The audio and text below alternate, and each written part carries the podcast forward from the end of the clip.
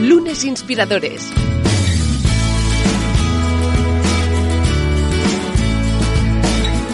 Con David Tomás y Edu Pascual. ¿Qué tal? Bienvenidos a Lunes Inspiradores, hoy en un eh, nuevo espacio donde tendremos ocasión, como siempre, de aprender, de maravillarnos con una invitada que eh, yo creo que nos invitará a la reflexión, a la reflexión de la que, bueno, muchas veces nos hemos planteado aquí en Lunes Inspiradores, y es esa sociedad que nos aprieta, que nos hace correr y que muchas veces incluso eh, hace que nos exijamos más y más y que querramos más y más y siempre como bien os podéis imaginar, en el ámbito profesional. ¿Qué puede pasar? Hombre, pues que al final nos quememos. Bueno, esto pasa, esto pasa. Entonces es un claro indicativo, no es nada malo, a ver, siempre que no derive en algo, en algo realmente peleagudo a nivel de salud, pero sí que es verdad que es algo que deriva en un aviso que te da la vida para decir, oye, cuídate un poco. Pues de aquí va la cosa, cuidémonos un poco. Y otra cosa que también, ya sabéis que siempre estoy muy pendiente, es de la salud de David Tomás, que él está estupendo, ya sabéis que él está fantástico. Ya me gustará estar con, como él, ya te digo, cuando me toque me encantará estar como él. Pero oye, David, ¿cómo estás? Bienvenido. Bien, oye, tengo que decirte que estoy bien de salud, pero bueno, tengo un pequeño resfriado, ¿eh? No es COVID. Que eh, claro pero sí que estos cambios de temperatura no, acompañan. No acompañan, ¿verdad? Si es que ha llegado el fresco de golpe, ¿eh? Yo también estoy aquí, estoy, claro, estoy yo con mi, con mi jersey aquí en el estudio, pues bueno, falta, falta calefacción. Bueno, eh, en todo caso ya sabéis, las intimidades de lunes inspiradores siempre abiertas para vosotros, somos así de naturales. Em, David, venga, eh, vamos al lío, venga, ¿qué, ¿cuál es el reto líder que nos propones esta semana? Pues fíjate, empezamos noviembre, el mes de noviembre el reto líder va de la disciplina, ¿no? Algo que que nos gustará más o menos, pero que sabemos que es útil en la vida tener una cierta disciplina. Entonces, consiste en algo sencillo, creo yo a priori, y es que, oye, si te vas a dormir a las 11, a las 10, la hora que sea, a la, 1, me da igual. Lo único que esta, esta semana eh, te vayas a dormir una hora antes, ¿vale? ¿Con qué objetivo? Pues uno, sobre todo que descanses, pero dos, que te marques un, eh, algo que tenga que ver con, con la disciplina, de decir, oye, pues si me, iba a dormir a las 12, a las 11 en punto, ni un segundo más, me voy a dormir, descanso y el día siguiente me voy a encontrar mejor, voy a tener más energía y como nos comentará María, vas a vivir y disfrutar más de, tu día a día. Desde luego, para descansar y luego, pues eso, comer para comernos el mundo. María Quindelán, ¿cómo estás? Bienvenida. Hola, encantada de estar con vosotros. Un placer, un, placer que, eh, nuestro que, que, nos acompañes, como no, hoy aprenderemos un montón contigo y sobre todo, sobre todo, nos inspiramos. Nos inspiraremos con tu, con tu historia porque todo tiene un porqué, todo tiene un, un inicio y un motivo. Y nuestra invitada se dedica a, los, a, lo que se dedica, pues obvio, pues por las experiencias que, que da la vida. Antes de entrar en materia, uh, pues oye, me gustaría saber primero qué te ha parecido el reto líder de David, porque a nivel de disciplina, ¿tú cómo, cómo lo llevas? La autodisciplina. bueno, la autodisciplina es todo un desafío para todo el mundo. Eh, nos creemos a veces muy disciplinados para ciertas cosas y luego para otras no lo somos. O incluso nos pasamos de exigentes, ¿no? Y ahí es cuando perdemos la naturalidad. Entonces está bien tener unos propósitos y sobre todo hábitos que nos favorezcan, no que nos hagan daño, no nos engañemos, eh, pero también hay que tener cierta flexibilidad, que a veces incluso nos llegamos a pasar de todo lo que nos exigimos y eso es lo que nos genera el estrés. No, no, eso está bien pensado. Yo está, claro, yo me lo llevo al, terreno educativo infantil y pienso en la, en la disciplina aplicada en educación y en, y en, los pequeños de casa, pero que a veces piensas, bueno, que haga un poco el salvaje, que también es un niño, oye, tiene que también saber que puede hacer un poquito el salvaje, ¿no? Pero bueno, todo con su medida y cada casa, cada uno, cada, cada uno con lo suyo. Antes de liarnos más, uh, María, respóndenos, ¿qué es para ti un lunes? ¿Qué supone para ti el primer día de la semana? Bueno, pues te voy a decir la verdad. Hasta hace poco el lunes era como el día de empiezo a hacer esto, el lunes va a cambiar todo, el lunes me he propuesto tal, era, era, como el día de los propósitos y de los comienzos, hasta que llegó un momento que me di cuenta que eso me pesaba, porque le ponía demasiada carga y demasiada expectación al comienzo de la semana. Y luego resultaba que el lunes no salía para nada como estaba previsto. Así que intento desde hace ya un tiempo que los lunes sean un día más. O sea, un día más en el que evidentemente comienza una semana y el ritmo cambia porque venimos de un ritmo mucho más relajado el fin de semana, pero sin tantas expectativas, porque si no, ya empezamos la semana con cierto cansancio que además no te explicas porque dices, bueno, es el día que mejor me debería encontrar. Y luego resulta que es el día que más pesa, ¿no? Arrancar. Entonces, para mí los lunes es un día más de la semana, pero en el que no vamos a poner tanto peso y tanta expectación por si acaso. Eso está bien, ¿eh? que los lunes pesen menos. ¿eh? Aquí queremos que inspiren y que sean livianos.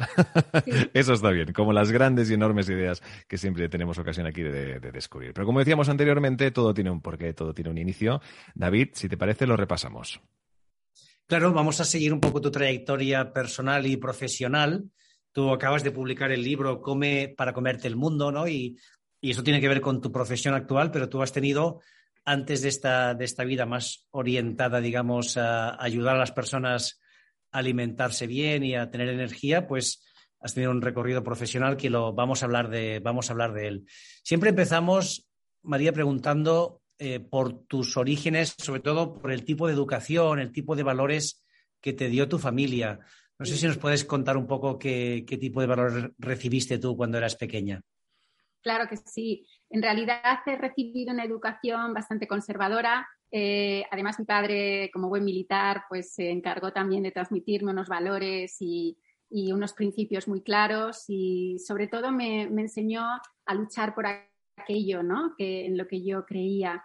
Y con esto lo que quiero decir es que ya desde bien pequeña pues eh, se me inculcó el esforzarme por conseguir las cosas, el estudiar, el tener mi carrera, el conseguir logros, ¿no? Y es verdad que eso me llevó a, pues, a licenciarme muy joven, enseguida ya estaba trabajando de becaria en compañías grandes que me ofrecieron eh, una gran oportunidad como escuelas de marketing, entre ellas Coca-Cola, eh, estuve en, el laboratorio alemán Grünenthal, estuve en el grupo Asher Filipaki, he trabajado para ING, he estado en distintas eh, compañías de todo tipo en las que realmente me he sentido una privilegiada porque he podido desarrollar una carrera dentro del ámbito del marketing y la comunicación donde me he relacionado con gente fantástica y he aprendido muchísimo. Pero es verdad que el nivel de exigencia fue tremendamente alto. No solo el que la empresa o la sociedad me imponía, sino el que yo misma me, iba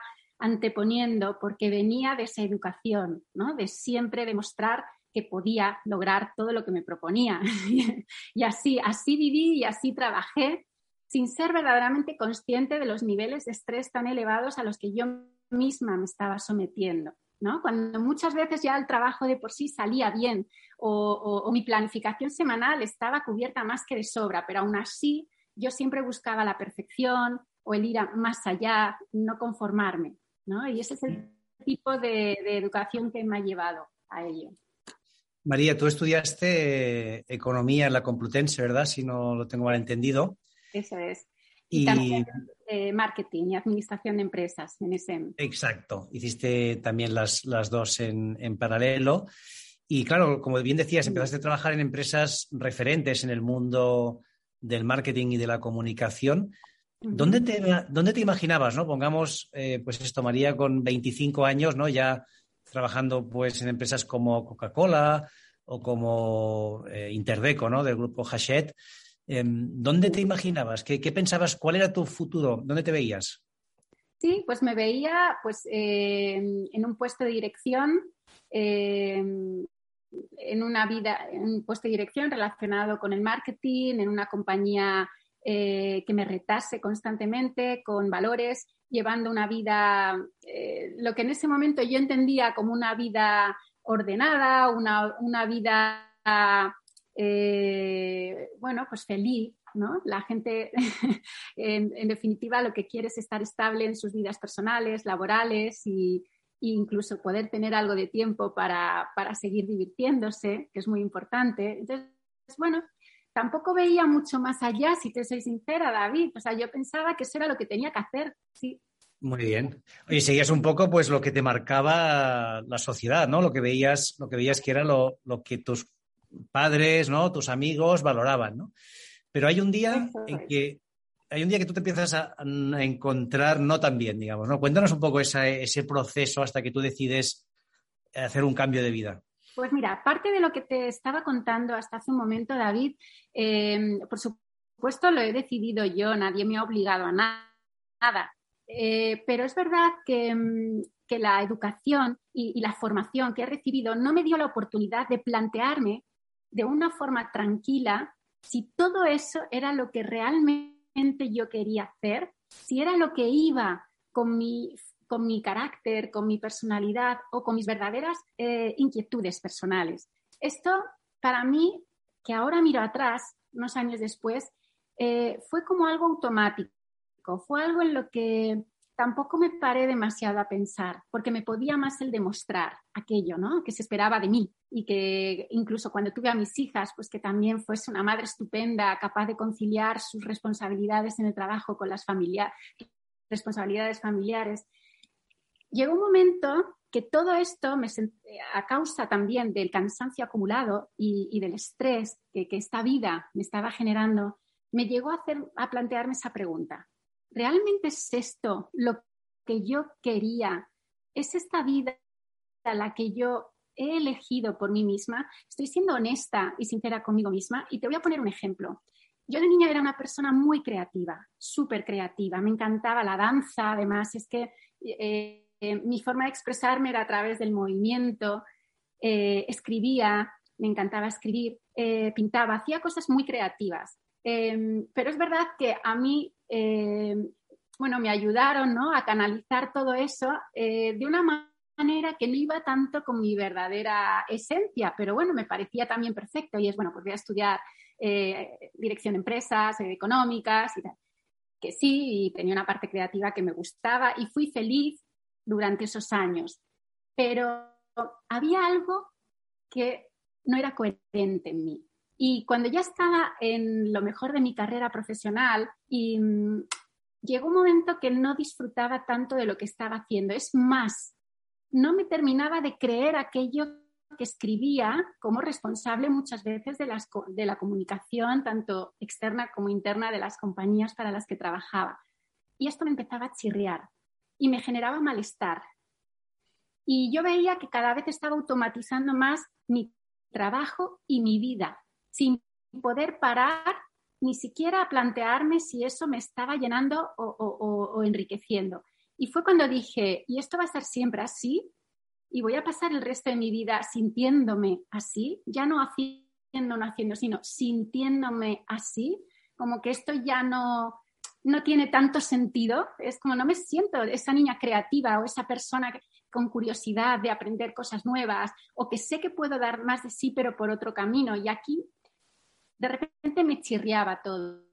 ¿Qué pasó? Que yo sabía que esa música estaba dentro de mí, pero no la atendía porque tenía una hipoteca que pagar y tenía muchas responsabilidades como, como profesional y como madre y como eh, a nivel personal, ¿no? Entonces, era una guerra interna lo que me estaba ocasionando. Y esa guerra hizo que fuera mi propio cuerpo el que en un momento dado dijese, si no me paras tú, te voy a parar yo y mi cuerpo empezó a sentirse mal. Y pasé de ser una persona con mucha energía a no poderme levantar por las mañanas. Y era como esos niños que no quieren ir al colegio y que ya no les motiva absolutamente nada. Y decía, esto, esta no soy yo, pero estoy pasando por esto. Estaba desmotivada, me sentía un poco como un ser gris, encerrada en una oficina, y yo miraba muchas veces por la ventana y decía, la de cosas que están ocurriendo ahí fuera. y yo sí, doy gracias, tengo un trabajo estupendo, tengo seguridad, tengo cosas que mucha gente querría tener y mataría por tener. ¿Y por qué no me siento feliz? ¿No? ¿Y por qué me duele todo el cuerpo y el alma? Porque ya iba cada vez a peor. Empecé a rechazar todo tipo de alimentos, empecé a tener alergias incluso al aire que respiraba, todo me sentaba mal, ya no dormía bien por las noches y sobre todo era un cansancio crónico lo que arrastraba que no solucionaba de ninguna manera.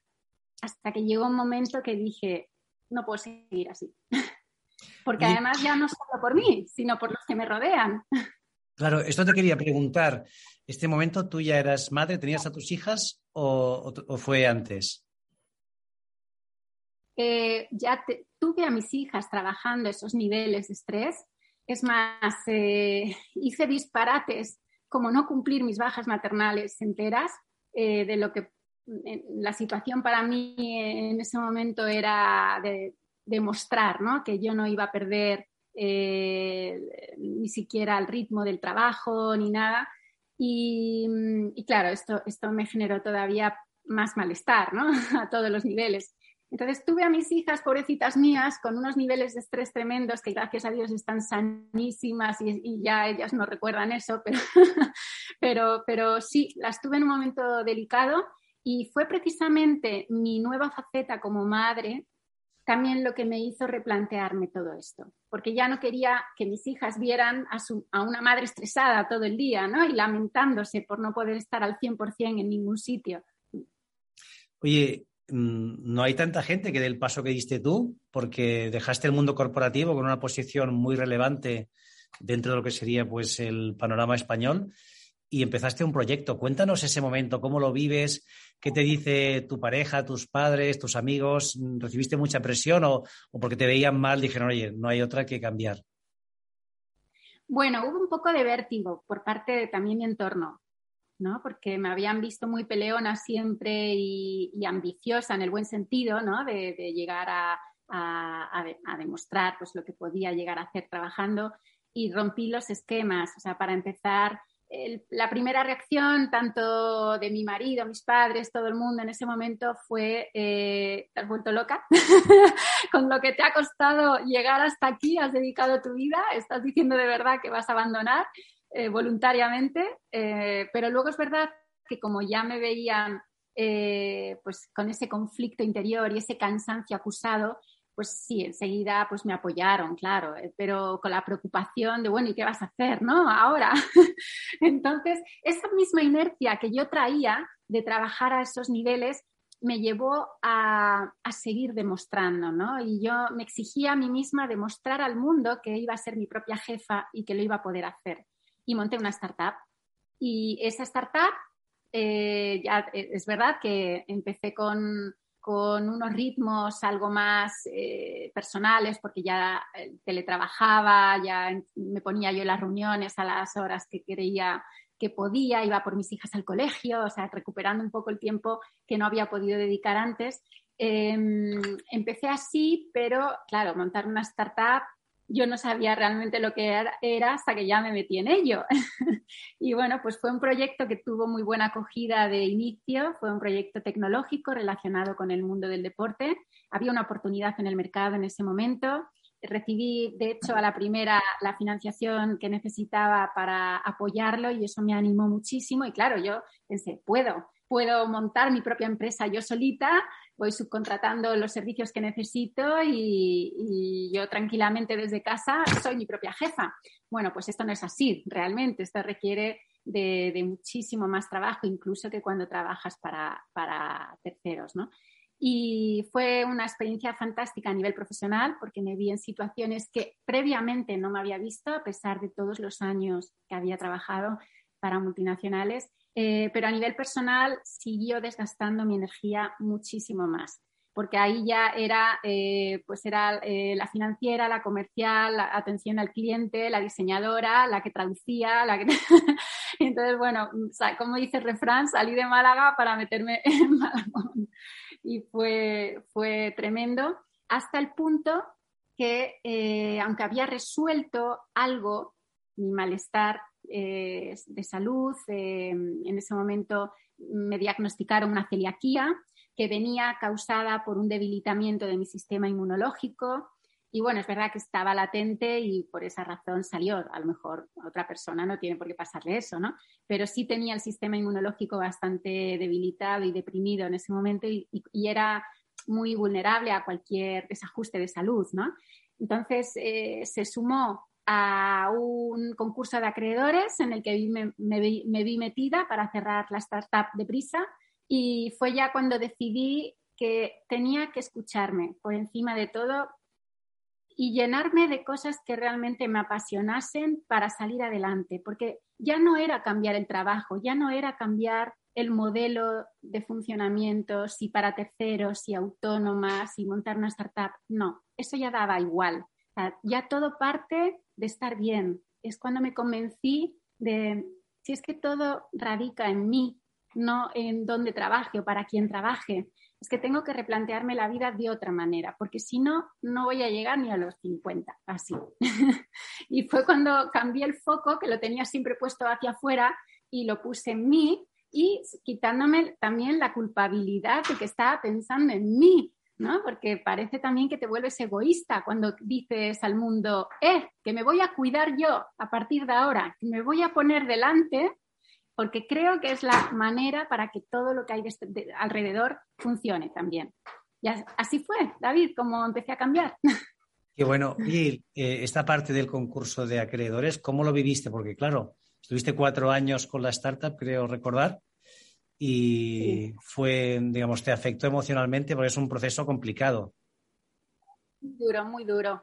No te voy a engañar. Fue muy duro, eh, tú lo has dicho, sobre todo gestionarlo a nivel personal porque también pones en riesgo tu patrimonio familiar eh, y porque ahí el peso recae en ti, ¿no? De todas las decisiones que has ido tomando en todas las direcciones, pues ahí ya no tienes una marca que te respalde o un equipo, eres tú, ¿no?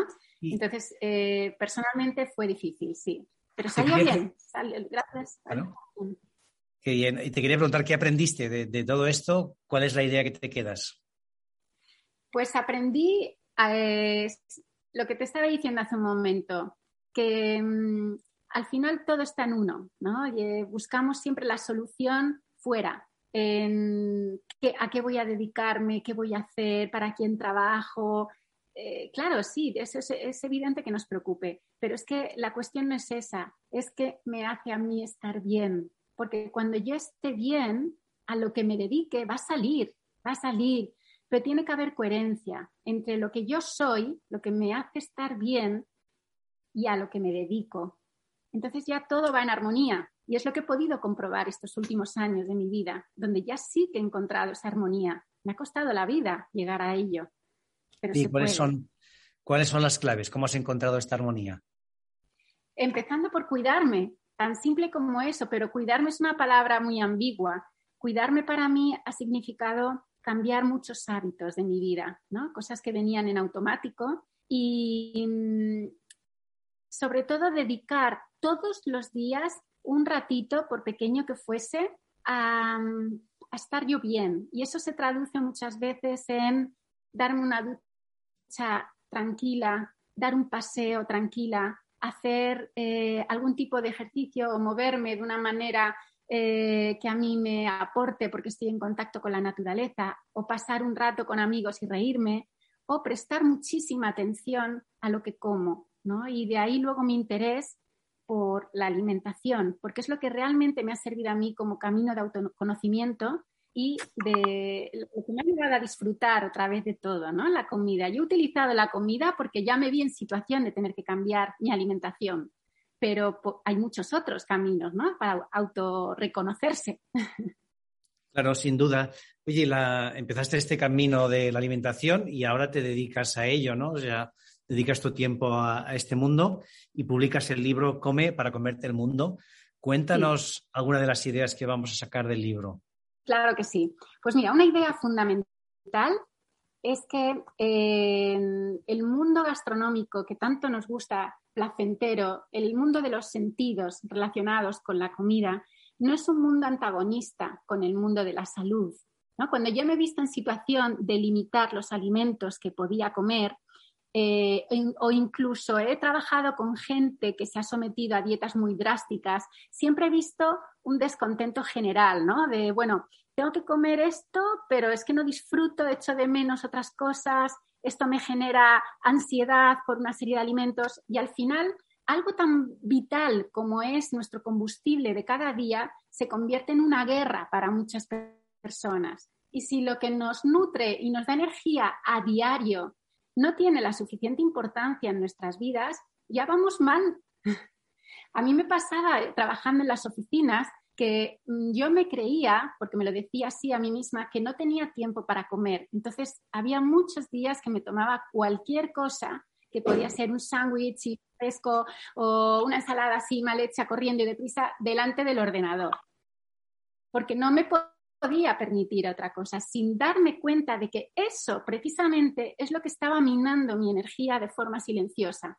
Porque por mucho que pareciese un alimento, en realidad eso me estaba haciendo un daño tremendo porque me estaba generando pues eh, desajustes de mala digestión, dolores de cabeza, incluso cuando llegaba a casa, como no había comido lo suficiente, aunque yo me creyese que sí, pues recurría a una serie de alimentos que mi cuerpo me estaba pidiendo para compensar, que era lo que luego no me dejaba dormir bien. Entonces ahí fue cuando empecé a descubrir la relación tan nefasta que podemos llegar a tener sin darnos cuenta con los alimentos, que son nuestro pan de cada día, nunca mejor dicho. Y sin eso, que es lo que nos da la vida, no hacemos nada si no le prestamos atención. Sin duda, oye, es, eh, algo que es lo que dices, ¿no? que muchas veces vamos en piloto automático, no analizando lo que hacemos, ¿no? y vamos a toda velocidad. Yo creo que tú hiciste un proceso que mucha gente está haciendo ahora con la pandemia, ¿no? Tú lo hiciste 10 años antes, ¿no? Y tú que estás en contacto con muchas personas, ¿qué cambios crees que está teniendo la, pandemia en el comportamiento, en la forma de, vivir tu día a día, de alimentarte? ¿Qué estás, qué estás percibiendo? Sí, desde luego se ha tomado algo más de conciencia de la correlación directa que hay entre lo que comemos y las enfermedades que se desarrollan hoy en día. Y digo enfermedades crónicas como pueden ser simplemente desajustes cotidianos a los cuales parece que nos hemos hasta acostumbrado y no deberíamos, ¿no? Muchas veces nos duele la cabeza o tenemos un malestar de estómago o una dermatitis o insomnio. Y esas cosas no las achacamos nunca a lo que hemos comido el día anterior o lo que hemos cenado. En fin, esto sí que se ha ido tomando algo de conciencia en, situación de confinamiento, incluso ahora con todo lo que nos rodea con la pandemia. ¿no? Eh, se está tomando un mayor interés por llevar hábitos de vida saludable, eh, por miedo a tener un sistema inmune débil. Eh, se está utilizando por fin, poquito a poco, pero ya vamos encaminados, la comida como algo preventivo que hasta ahora eh, parecía que solo los medicamentos ¿no? nos podían ayudar a, paliar o, otro tipo de actitudes, pero por fin nos estamos dando cuenta de que es la comida, la alimentación, lo que también nos puede ayudar a prevenir un montón de desajustes. Yo creo que es, a ver, eh, desgraciadamente estamos viviendo tiempos difíciles, David, una pandemia espero que acabe y que no volvamos a ver más porque está siendo tremenda, pero si algo bueno podemos sacar en el sector de la salud es precisamente la conciencia que se está tomando de lo importante que es cuidarse, sí. en Lunes Inspiradores nos, encanta traer gente como tú que os habéis reinventado, que habéis cambiado de vida. Pero es verdad que hablando antes de la presión social, ¿no? Yo estoy convencido, y ahora nos lo cuentas, ¿no? Que tu núcleo más duro habrá entendido perfectamente tu cambio de vida, pero seguro que hay gente que todavía te mira un poco con recelo, decir, ostras, eh, María, ¿no? Que tenía esta proyección que parece que es lo que la sociedad valora. ¿Y tú qué les dirías si les tuvieras que dar un mensaje a estas personas, sabiendo que a veces es mejor no decir nada porque no te van a entender, pero qué les dirías? Sí, es verdad. Sí, tú lo has dicho, depende del interlocutor, pero en general mi, mensaje es, es que es que solo, bueno, te lo digo porque me lo comenta gente que me conoce de esa época y de ahora y es como ahora eres tú, ¿no? O sea, al final merece la pena, es, vivimos una vez solamente y eh, merece la pena luchar por tener esa calidad de vida y esa paz que nos da dentro el saber que estás donde quieres estar. ¿no? Independientemente de a qué dediques luego tu tiempo y cómo te ganes la vida, pero estás donde quieres estar. Y no hay nada mejor que eso, David, porque eh, te vaya mejor o peor, al final tú te sientes te sientes con energía, te sientes vital. Esa, esa palabra me encanta, ¿no? Porque yo he sentido la falta de vitalidad y no me ha gustado nada. Y el volver a recuperar esa vitalidad que se traduce en ganas por vivir merece la pena. Es lo que yo diría. Pruébalo, la diferencia. Oye, pues es muy buena recomendación, además, sobre todo, pues tu entorno más próximo, ¿no? Tus hijas, tu marido, tus, tu familia más próxima lo, lo vive, ¿no? Que dices, oye, por fin volvemos a tener a, María con su energía y, ese optimismo que, transmite.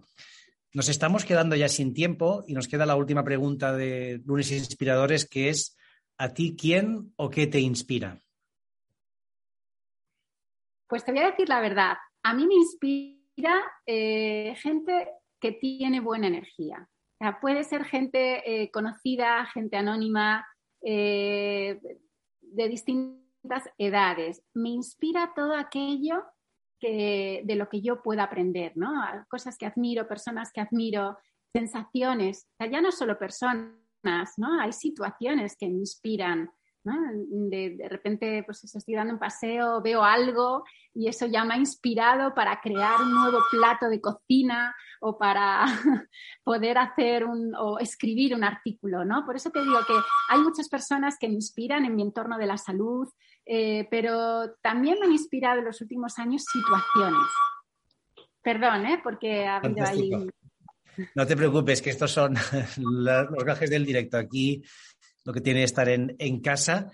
Pues nos quedamos con todas estas ideas y sobre todo mm, con la recomendación de, leer Come para comerte el mundo, que es lo que queremos hacer todos, pero sobre todo comernos el mundo de una forma responsable, ¿no? Sin esa presión y sin esas prisas. Y además que sea el mundo que cada uno nos queremos comer, ¿no? Porque, porque hay demasiada presión en, en seguir una serie de patrones y de formas de hacer las cosas y creo que debería haber tantas como personas ahí en el, en el mundo. Hay alguien que le gusta mucho comer y le gusta cuidarse también, pues, es que... que sí? lo estaba, es que lo, estaba esperando. Sí, es que lo tenías facilísimo. Siempre que tenemos ocasión de, de hablar que tengo aquí algo que ver con nutrición, o, con comer, siempre es verdad. Bueno, a mí me, me, gusta comer, es verdad, y sí que es algo que con, ah, que, con el ritmo de vida que ¿eh? llevamos todos. No, te iba a decir que tú eres un experto, que tú durante mucho tiempo has creado contenido muy, muy útil, ¿no? De, buena restauración, de buena alimentación, o sea que no, no solo te interesa, sino que eres un experto. Bien redirigido, sí, sin duda. que hombre, que ya que es un placer, que es ahí donde vamos, ¿no? Y donde y lo que es lo que comenta David, ¿no? También, ya que es un placer, oye, pues qué mejor que hacerlo de forma ordenada, hacerlo bien, que al final ese momento, que sea un momento incluso mindfulness, que estés solo centrado en comerte esa ensalada, en comerte ese plato de, desigual, unos macarrones, lo que sea, ¿no? Pero que realmente lo disfrutes, que estés consciente de que te estás comiendo ese plato de macarrones y dejarte ya de pantallas arriba para abajo, que ya tenemos suficientes horas para dedicarle, ¿eh? Me ha, llegado el mensaje, María, ya lo has visto. Muy bien, muy bien.